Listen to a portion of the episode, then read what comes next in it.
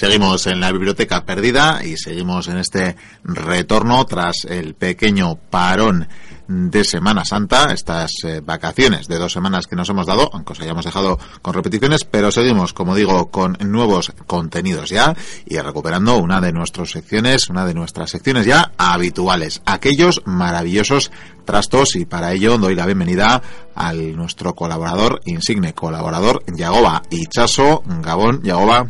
Hola, Gabón. Espero que hayas podido descansar esta Semana Santa. Sí, sí, he tomado una alegre Pascua de inactividad. Seguro que has tenido algún cachivache a mano, no me, no me extrañaría. Uno, dos y tres. Bien, bien, así me gusta.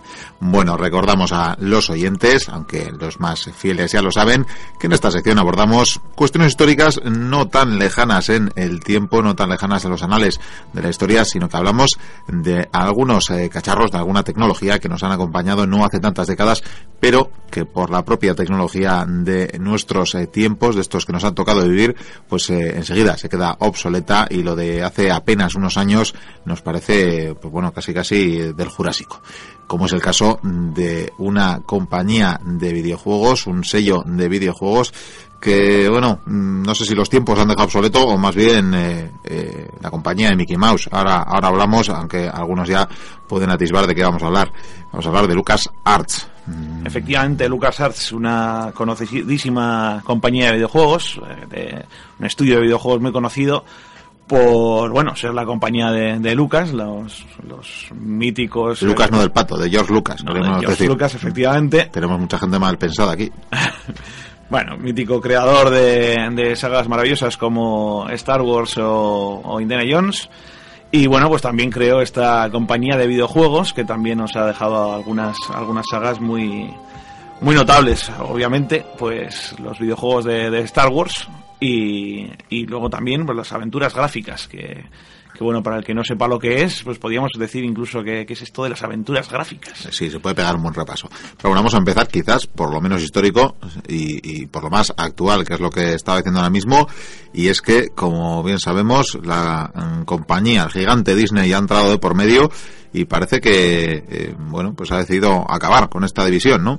Efectivamente, bueno, ha comprado Lucas Films y bueno, todo, todo este entramado de, de empresas de, de, Lucas para pues uno de los primeros movimientos eh, de fenestrar LucasArts porque bueno, ya considera que que lo que es la venta o permitir sus, las licencias a otras terceras empresas es más rentable que, que mantener ellos mismos el, el estudio y bueno, han, han decidido acabar con, con LucasArts, es algo que a los que llevamos mucho tiempo siguiendo a esta compañía pues nos da un poquito de pena, pero bueno, supongo que seguirán, seguirán saliendo juegos interesantes basados en, en las franquicias de, de, Lucas. Sí, que eso vamos a tener a partir de ahora, ¿verdad? Esas eh, franquicias, esas marcas, esos videojuegos, desde luego los de la propia Star Wars, como no, esa, esa saga, que además va a tener continuación dentro de no muchos años, pero vamos, vendidos casi casi al mejor postor y me imagino que tendremos eh, diferentes eh, resultados y diferentes calidades, ¿no? En función de a quién se las eh,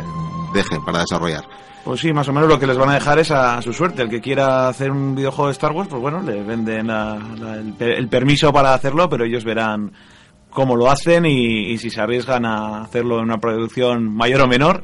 Pero bueno, es que no, no va a entrar Disney mucho en ese tema, sino que va a tener que ser la, la compañía en cuestión la que, la que tome el, el, riesgo. Y vamos, que no van a decidir Disney, bueno, pues vamos a hacer este juego y vamos a buscar un, una compañía adecuada para ello. No, en principio no es, no es la idea que tienen en este momento. Bueno, pues dicho el epitafio casi casi de la compañía, vamos a remontarnos un poquito a sus orígenes, que creo además nació un buen año, eh, básicamente el, el, mismo que un servidor. Sí, efectivamente nació en el, en el 82, un, año mítico ahí con su, su mundial de, fútbol en España y con, bueno, su un montón de, de, no sé, de recuerdos que le, que le llegan a uno aprendidos, porque porque bueno, al menos tanto tú como yo somos más o menos de la misma quinta y, y nos han llegado más que nada Eh, sí, como despido de Bárcenas, diferido. Sí, eso es, en diferido. Pero bueno, es, ese es el principio de los 80 tan, que, que, tantos contenidos interesantes nos, nos dejó. Pero bueno, el, el tema es que en, efectivamente en el año 82 empezaron su, su, andadura, su andadura Lucas y, y bueno, eh, empezaron a trabajar duro en un concepto muy sencillo, que era pues cómo llevamos a la, a la pantalla de estos pequeños cacharrejos novedosos eh, en principio de, para las máquinas de Atari, eh, cómo llevamos a, estas máquinas contenidos de, nuestra matriz de, Lucasfilms. Y ahí empezaron a andar, hicieron algún, algún pequeño jueguito para, para Atari, pero bueno, no es lo que les, les lanzó especialmente a la fama.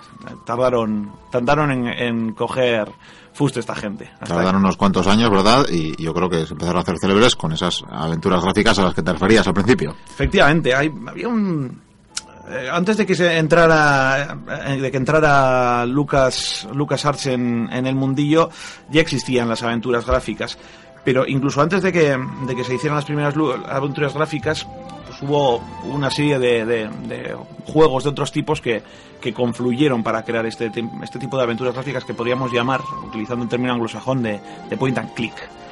Bueno, había unas, unas, unos juegos que hemos hablado en anteriores en anteriores entregas como las, conversacionales, ¿no? las aventuras conversacionales uh -huh. que tenían sus imágenes unas otras no y que eran a base de texto y decían norte y coger y ese tipo de cosas y había otro tipo de juegos que eran las videoaventuras de las que no, no hemos hablado pues como puede ser el de Everjones Awali, bueno, unos cuantos unos cuantos juegos que Dragon Slayer era parte de ¿no? Dragon Slayer es un poquito posterior, ese era más una, una aventura arcade un poquito más atrás. Eran juegos en los que tú tenías que coger un objetito y llevarlo a otro sitio.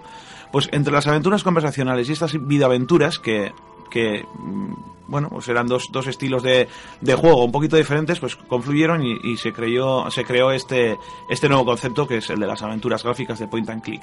Que, en resumen, pues bueno, muchos, si estás habituado al mundo de los videojuegos, conocerás, pues, eh, algunos algunas míticas como Mania Mansion, Day of the Tentacle, eh, Monkey Island, bueno, pues las más conocidas precisamente son las de las de estos chicos, los de LucasArts. muchos eh, oyentes, eh, ya al oír Monkey Island, ¿no? Hayan, hayan sabido ya de qué estamos hablando. Sí, efectivamente, Monkey Island que, que curiosamente eh, Disney sacó su Piratas del Caribe ligeramente basado en, en Monkey Island de, de Lucas, es una cosa curiosa. Puedes ver paralelismos entre Piratas del Caribe y y Monkey Island. Y a ver, sí, es, es, esa vena absurda ¿no? que tiene el Monkey Island se plasma de alguna, de alguna manera. Esos piratas también muertos y ese tipo de algunos detallitos muy concretos de la trama se, se ven eh, ciertos paralelismos que algunos frikis o muy frikis han, han, sacado a la luz. Pero bueno, el caso es que, ya ves, ahora Disney ha acabado comprando Lucas. Bueno, el caso es que este tema de las, de las aventuras gráficas les dio muchísimos éxitos a, a la gente de Lucas. Mania Mansion fue, fue un, un, juego mítico porque fue la primera aventura point and click de, de, que se podía considerar así, aventura gráfica, point and click pura y dura. Además era curioso, ¿no? Porque eh, la mayoría de estos eh, videojuegos, la gran mayoría, se lanzaban para eh, PC y sin embargo Maniac Mansion con el tiempo llegó a salir también en la NES. Sí, efectivamente, este se fue, fue portada para, para la NES. Ese tipo de, juegos no, no es que tuvieran éxito en consola, entre otras cosas, porque bueno, están pensadas para, están pensados para ser manejados con ratón. Pero bueno, alguno de ellos, no solamente el Maniac Mansion, alguno, algún otro más sí que llegó a, a, consolas. Y ahora en el resurgir de las aventuras gráficas, pues están, están llegando muchísimos de ellos a, a las consolas entre otras cosas gracias a los emuladores, porque podríamos hablar también de que todos estos juegos, aventuras gráficas, van sobre un motor, un motor eh, ideado por Lucas para ir haciendo todos los juegos sobre él.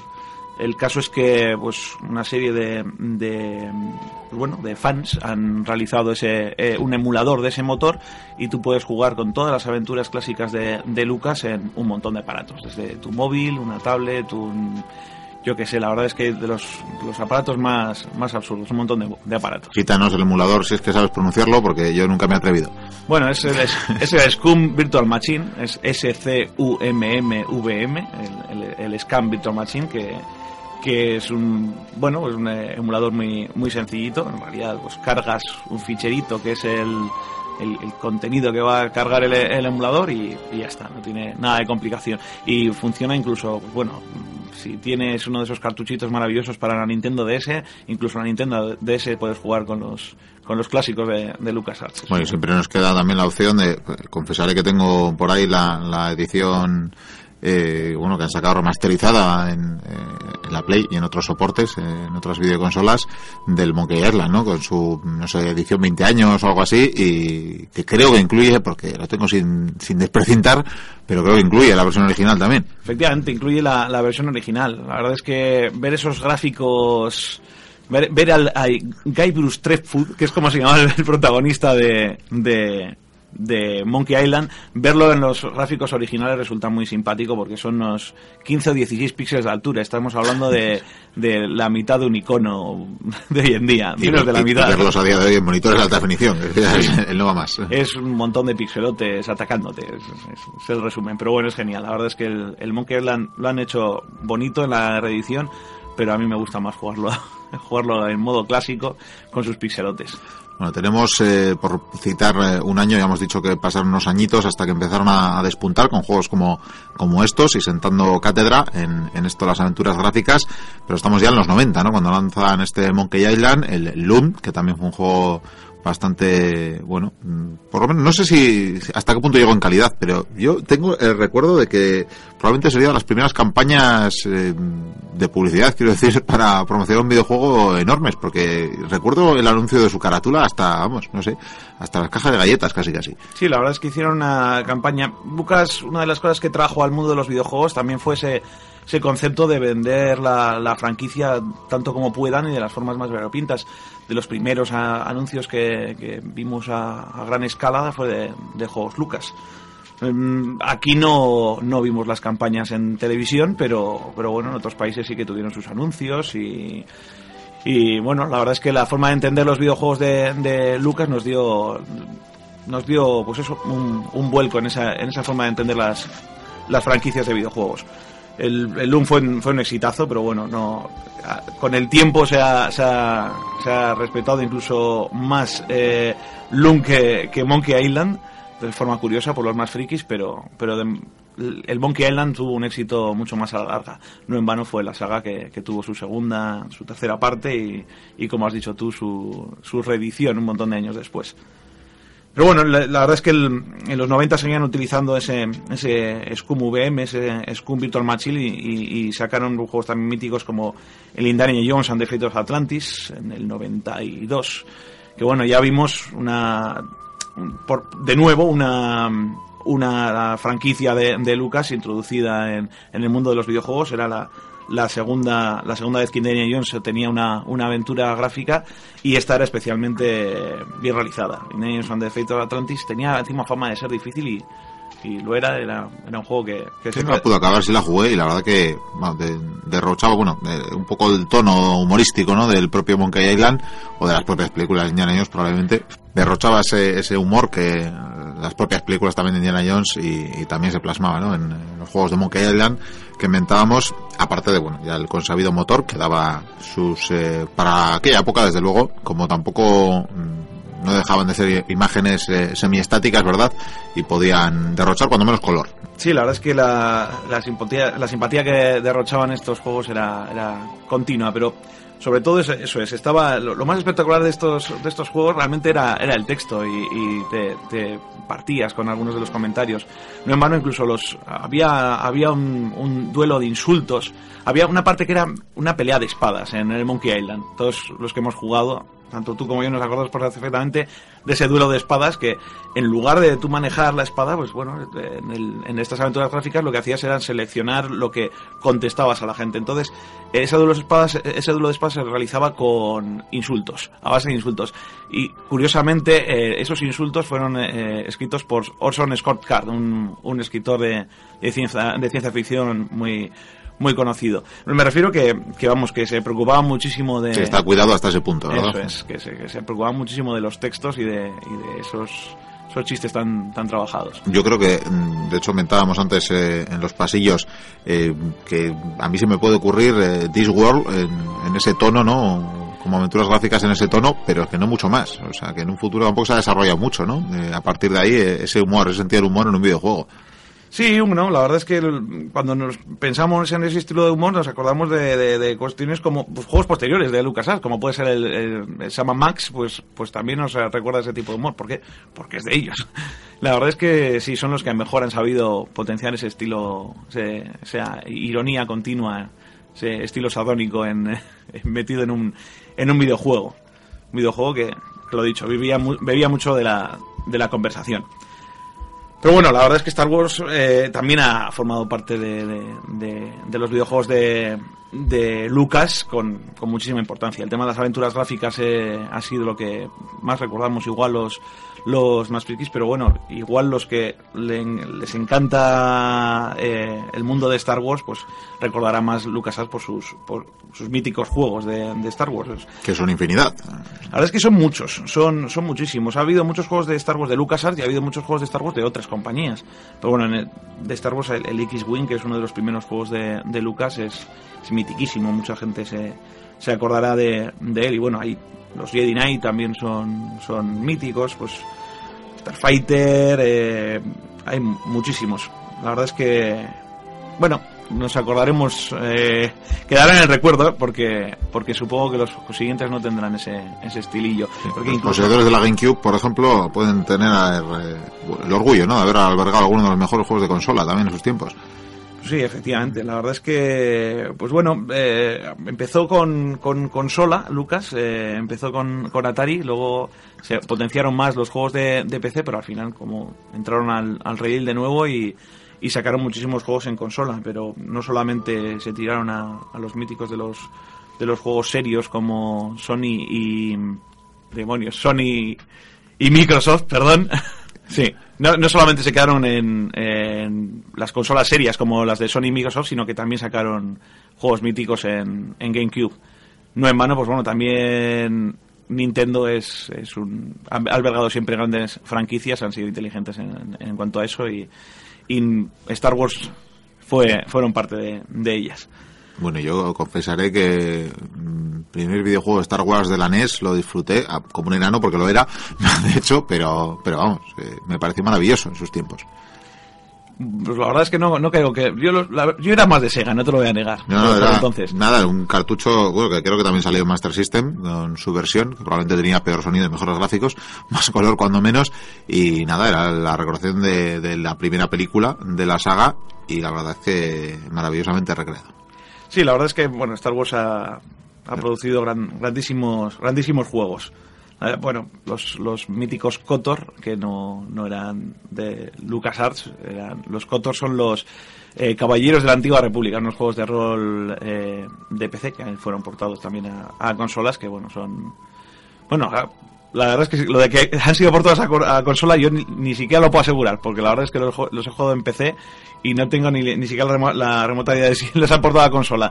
Pues sí, lo he dicho, que juegos mitiquísimos. A mí el, el KOTOR, por ejemplo, es uno de, mis favoritos, el Knights of the Old Republic. Es un, un juego de rol que salió en, en PC y, y, en Macintosh y que, bueno, fue portado a, a Xbox y es, es un juego que, que muchísima gente lo recordará toda su vida, porque es un, un juego profundo y, bastante interesante. La verdad es que eh, Star Wars ha, inspirado a, mucha gente, espero que, a las nuevas compañías que, les inspire en un futuro, pues produzcan juegos tan buenos como los que como los que ha producido, Star Wars y otras compañías que también lo han hecho hasta ahora.